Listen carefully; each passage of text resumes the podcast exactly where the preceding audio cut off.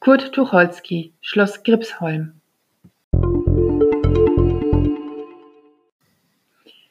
Es ist und bleibt ein Klassiker, der bezaubert. Mit Schloss Gripsholm, entstanden 1931, als die dunklen Wolken am deutschen Horizont bereits zu sehen waren, gelingt Kurt Tucholsky ein leichtfüßiges, graziöses Jeu d'amour unter schwedischer Sonne. Hier, wo Kurt und seine Prinzessin Lydia urlauben, in ländlich idyllischem Frieden, bleibt das Paar nicht lang allein. Erst meldet sich Freund Karlchen an, dann mietet sich Sibylle, genannt Billy, im Nebenzimmer ein. Und aus ist's mit der Zweisamkeit. Ein frisches Prickeln umtänzt die Liebenden, frivolen Gedanken folgen Taten.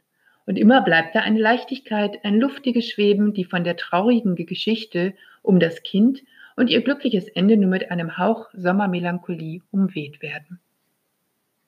Umso schöner ist es nun, dass die Büchergilde Gutenberg exklusiv zum 90. Geburtstag von Hans Traxler, diesem großartigen Illustrator, der von den Satirezeitungen Pardon und Titanic über die FAZ, die Süddeutsche, die Zeit bis hin zu klassischen Texten deutscher Literatur karikiert und gezeichnet hat, seinen wahren Prachtband aus dem Jahr 2011 erneut herausgegeben hat. 60 farbige Illustrationen von Hans Traxler, entstanden über ein Jahr, begleiten die sommerfrische, heitere Geschichte, bedruckt auf Halbleinen. Liebevolle Figuren sind es geworden, ein bisschen frech bisweilen, wenn bei den Haremsdamen keck der Busen hervorblitzt. Es ist die ideale Lektüre für die sonnige Zeit, für den Urlaub, fürs Träumen und Schwelgen.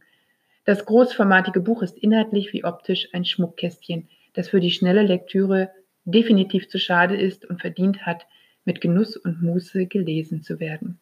Kurt Tucholsky, Schloss Gripsholm, Edition Büchergilde, Frankfurt 2019.